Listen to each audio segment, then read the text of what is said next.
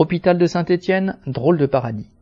Jeudi 28 juillet, le nouveau ministre de la Santé, François Brown, en visite au CHU de Saint-Étienne, s'est exclamé, citation, c'est le paradis, fin de citation, devant l'organisation des urgences. Les quelques aspects positifs sont pourtant bien plus le résultat du dévouement et de l'inventivité du personnel que des moyens qui sont, là comme partout, en baisse depuis des années. Cette exclamation ministérielle est indécente et révoltante. Dès le lendemain de la visite, on apprenait que les urgences de l'hôpital du Forêt fermaient pour tout le week-end et celles de l'HPL de Saint-Étienne, hôpital privé de la Loire, ont fermé la nuit pendant tout le mois de mars et celles de l'hôpital du Gier à Saint-Chamond ont fermé plusieurs mois l'an dernier. Les solutions existent pour remédier à cette situation, et il n'y avait pas besoin de se déplacer pour les connaître, car elles correspondent à ce que réclament les travailleurs de l'hôpital depuis des années, des moyens, du personnel et des salaires décents.